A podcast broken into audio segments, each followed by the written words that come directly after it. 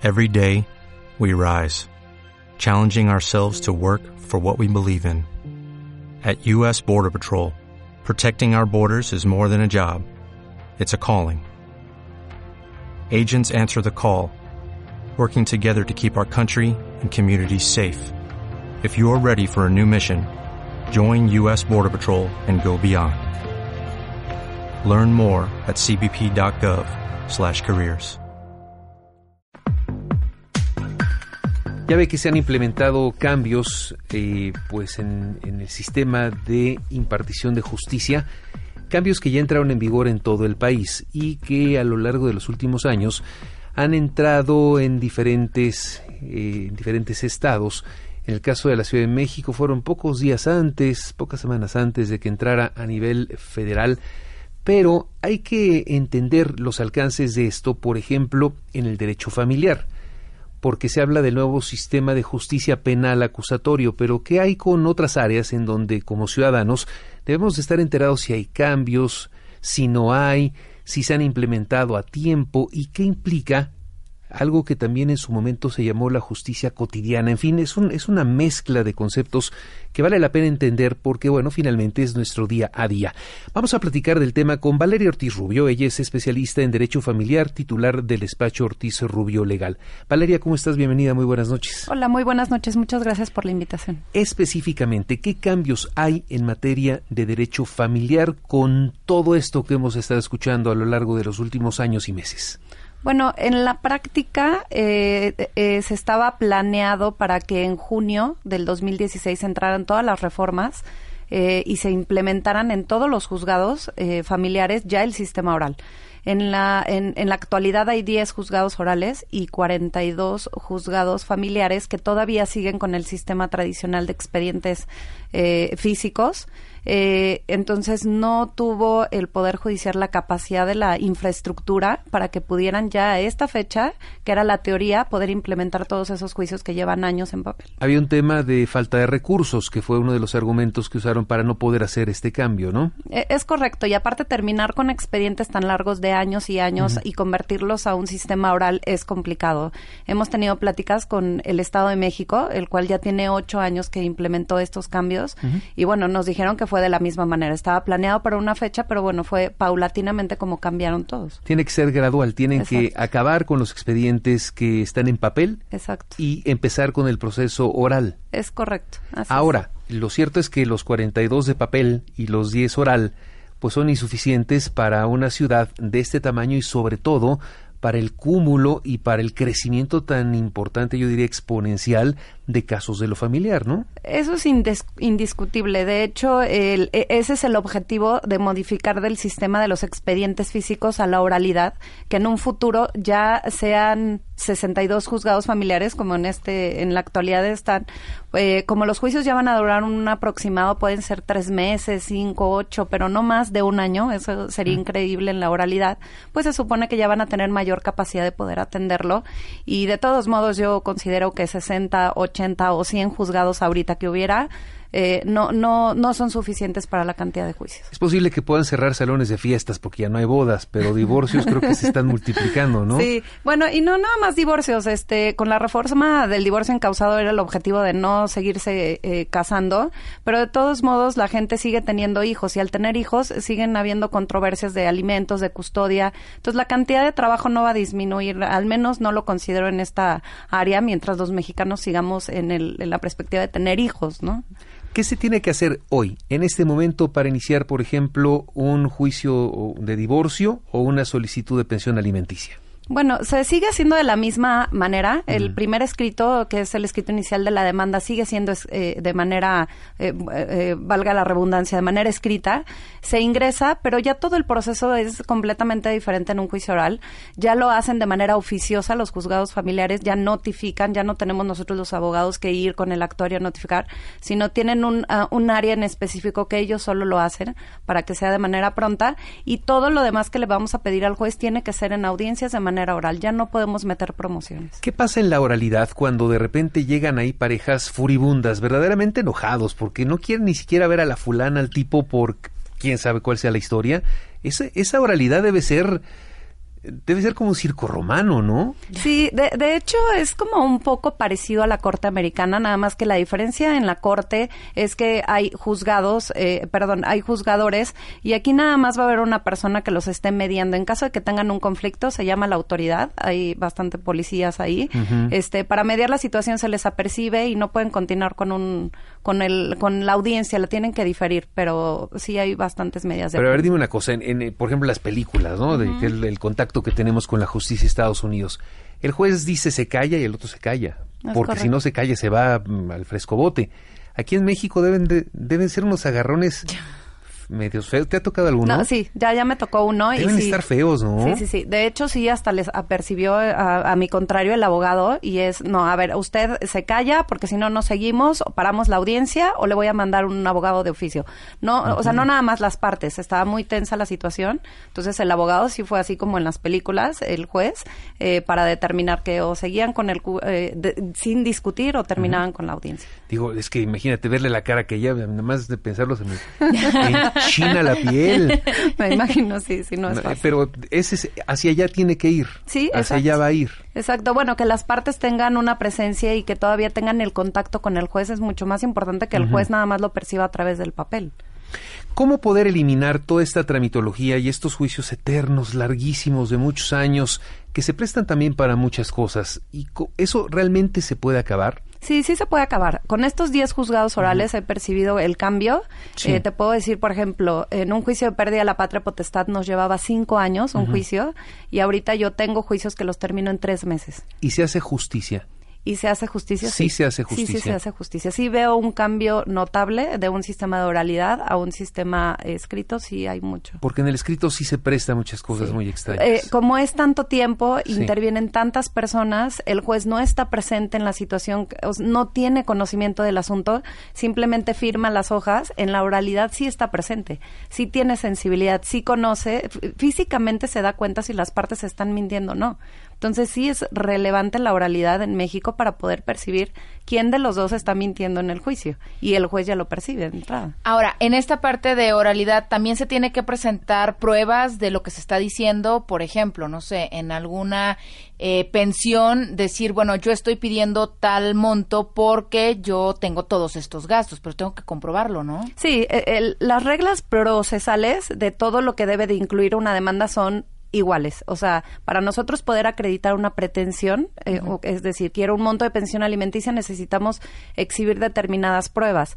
Eh, van a ser pruebas que tenemos en nuestro poder y las exhibimos como documentales, pero también hay que girar oficios. Entonces, ahora sí va a seguir siendo un proceso un poco tardado. Sí, la empresa se tarda en contestar, pero las multas están siendo muchísimo más altas. Estoy hablando de unas multas de más de 20 mil pesos en caso de que no contesten a tiempo. ¿Cómo, cómo poder realmente cambiar de fondo esto? Hay muchas tácticas dilatorias en, en el proceso, digamos, que va de salida en donde hay quien hace todo lo imposible para hacer de esto algo eterno. ¿Cómo poder acabar con eso? Hay quien, sabes que es que si Walt Disney no me manda dos fotografías de Mickey Mouse, no podemos seguir. Sí, es correcto. Yo, eh, por ejemplo, anteriormente habían apercibimientos de multas, pero no había, la tesorería no tenía la capacidad de estar cobrando las multas a todos los que estaban implicados en un juicio. Ahora, el Tribunal Superior de Justicia creó su propia área de cobro de multas. Esto quiere decir que ya están siendo efectivas. Yo tengo a muchos clientes que ya les han embargado cuentas por no pagar una multa del tribunal, por una multa de seis mil pesos. Entonces, cuando ya la gente que está involucrada en el proceso ve que puede perjudicar sus finanzas, entonces, pues ya siendo, mm, eh, eh, están cumpliendo y las empresas también que tienen que desahogar las pruebas, también están siendo multadas. Entonces, creo que ya, eh, junto con la oralidad, están siendo más efectivos. Ahora, cuando se le solicita a una de las partes que esté en este juicio presencial, oral, etcétera, y no se presenta, ¿Ahí qué, qué procede? Ok, es dependiendo si es la parte actora o es la parte demandada. Si es la parte actora, se dice que no tiene interés entonces en el juicio y acaba con el proceso. Pero si es la parte demandada, eh, habrá pruebas que se le declaren por confeso, es decir, que está aceptando todo lo que la parte actora o la parte contraria dice y es un punto a su favor, se le van a detener por declarados desiertas los testigos, en fin, tienen unas repercusiones legales. Pero si es la parte actora, entonces no hay interés jurídico. Vamos a hacer una pausa y de regreso te voy a pedir que nos describas cómo es una de estas salas nuevas de la oralidad para podernos imaginar el cuadro completo, porque ya para quitarnos la película de Hollywood y meternos en qué es lo que tenemos en el país. Continuamos con nuestra propuesta musical de esta noche. Escuchamos a Kiara con esto que es Tennessee. Comuníquese con nosotros a la multilínea 5166-3405. Síganos a través de Twitter en arroba F Tiempo Extra y en Facebook en Tiempo Extra Radio Fórmula arroba hotmail.com. Continuamos.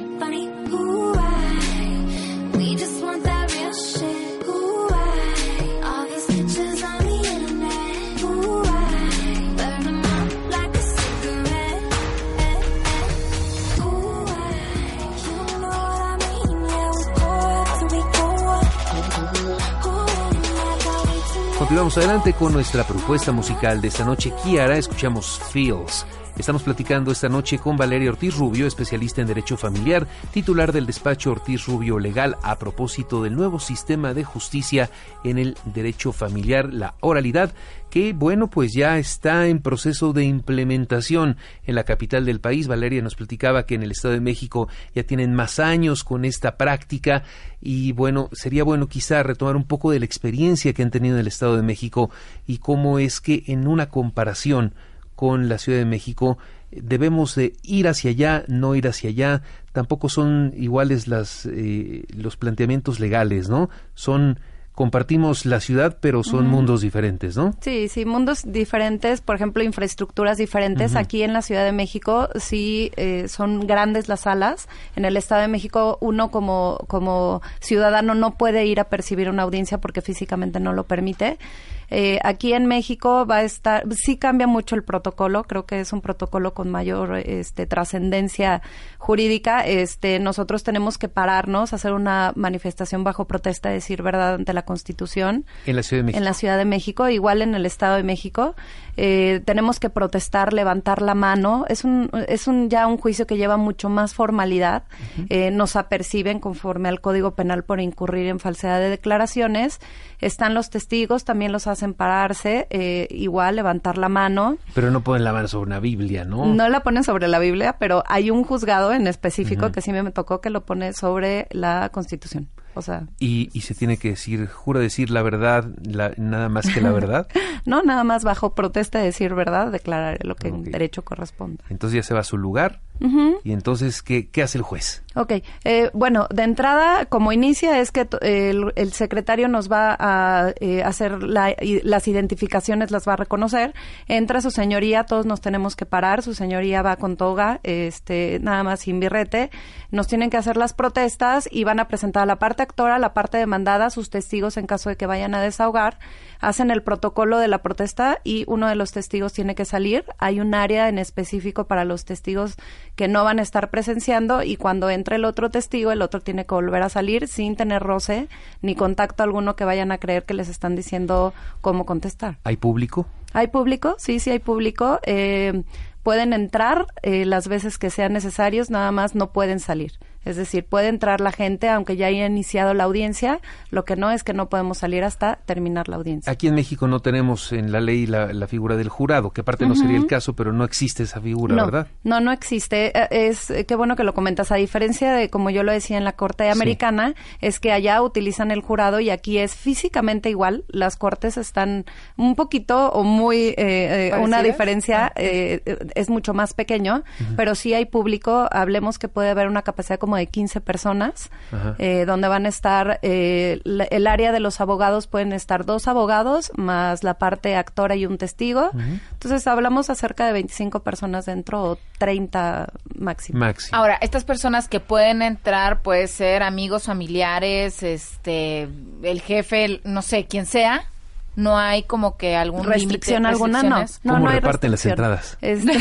sí porque si solo hay para 15 personas Digo, sí, no, no hay restricción y la verdad es que está lleno de estudiantes de derecho y de uh -huh. litigantes, o sea, nada más y obviamente de, la, de, los familiares y los amigos de las partes de los juicios, pero yo creo que un 80% son de estudiantes de derecho. Debe haber algunos eh, divorcios famosos que deben estar hasta con prensa, ¿no? Ah, sí, claro, sí, sí, hay, hay, hay eh, actividad ahí periodística, por supuesto. Y entonces el juez dice dice, a ver, que se pare la parte acusadora. Ajá, es bueno, en materia familiar es la parte actora, la, parte, demandada.